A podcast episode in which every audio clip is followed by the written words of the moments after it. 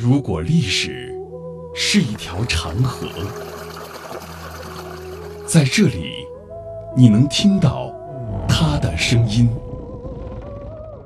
每一块斑驳的砖瓦，都是一段故事。一个家族坐在这里啊，他这个整座房子是土木结构。每一缕光影，都流淌着牵扯不断的血脉亲情。我们的琼林都是同种。是到台湾的先祖。闽台古厝，岁月流金。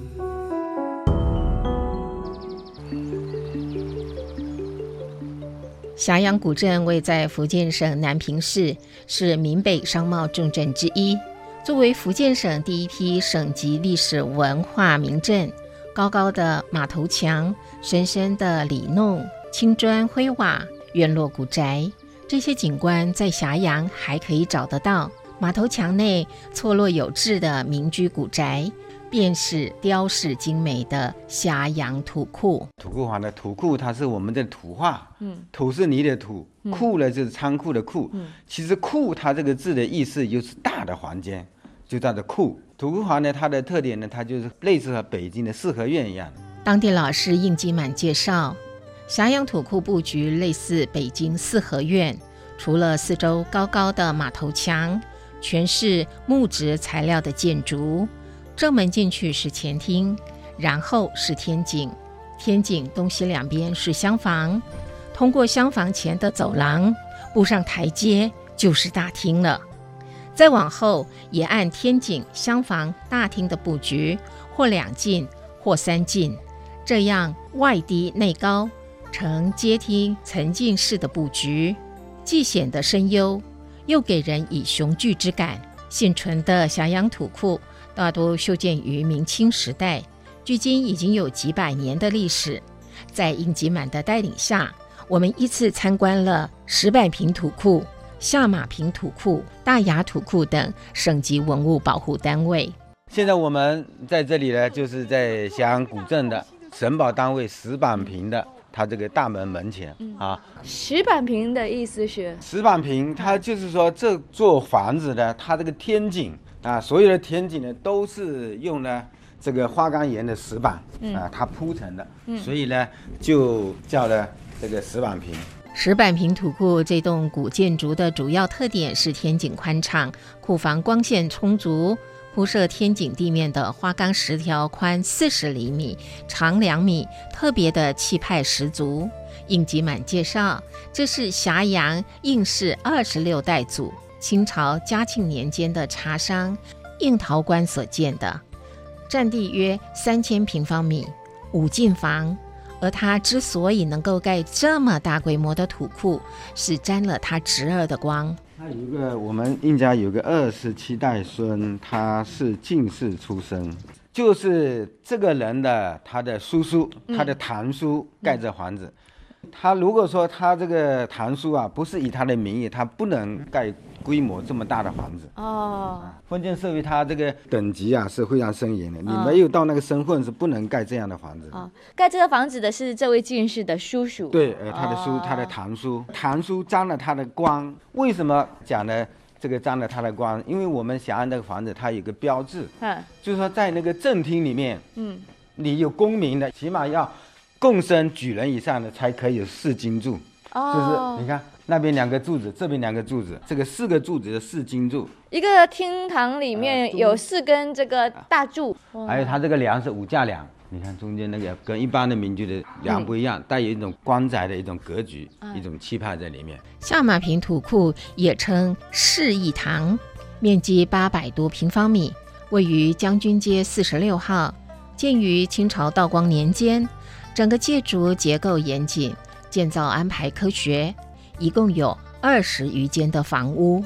下马坪，他就说，他这座古民居前面呢，有一块比较大的这个开阔地啊，一块空坪。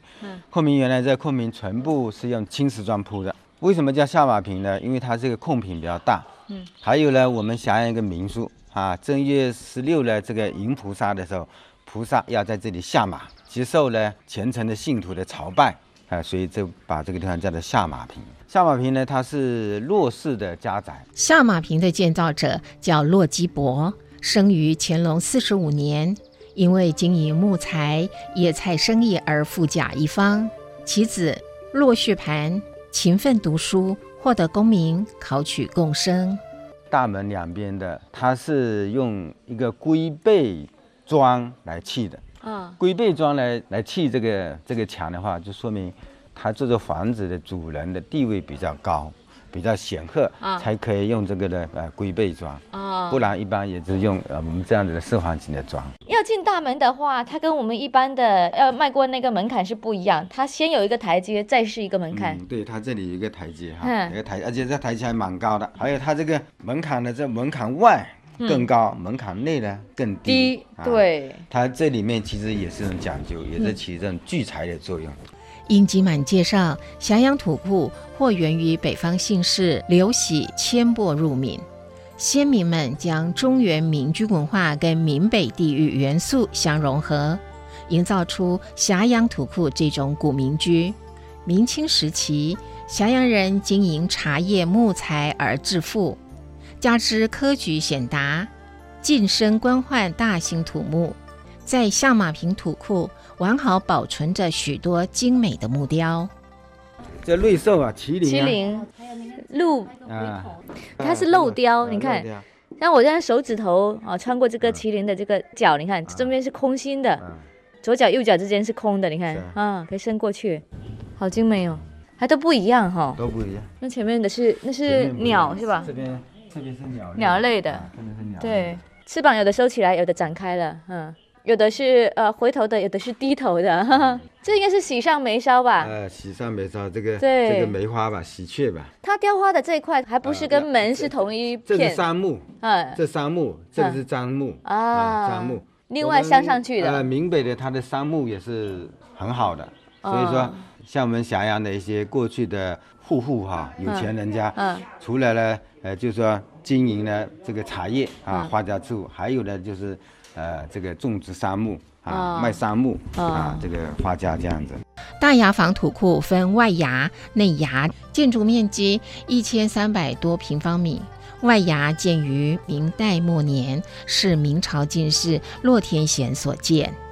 那我们现在走到这里了，呃，就是大雅霞阳古民居。呃，它这前面有两个门墩，嗯，这两个门墩它这个是四方的，有种呢像。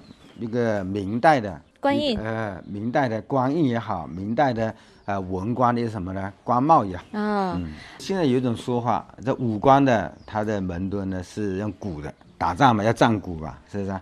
嗯，文官的门墩呢是方的。所以大牙以前住的是文官吗？大牙以前它这里面的主人就是叫做骆天贤，他是崇祯年间的这个进士。曾经做过这个礼部仪制司主事，后面呢，呃，致仕了回家，呃，这他的古宅呢，呃，就人家就称他为了呃这个大雅。内衙建于清朝光绪年间，库房敞亮轩昂，四舍柱木雕精美。你看这个木雕，你看那个手指小小的雕出来，你看。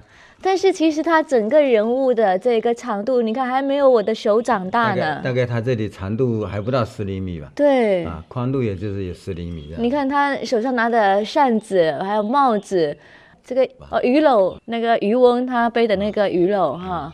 除了说它小，但是呢，它这个雕的细节非常非常的精致哈。对。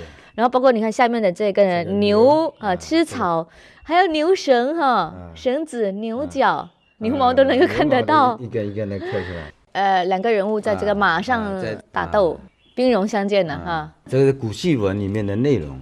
这个呃，刘备啊，过江招亲，拿着宝剑的是赵子龙，他们坐船的那个那个场景。啊，小阳土库民居建筑规模宏大，布局对称和谐，建筑精美气派，文化内涵丰富。是闽北古民居的物质标本之一。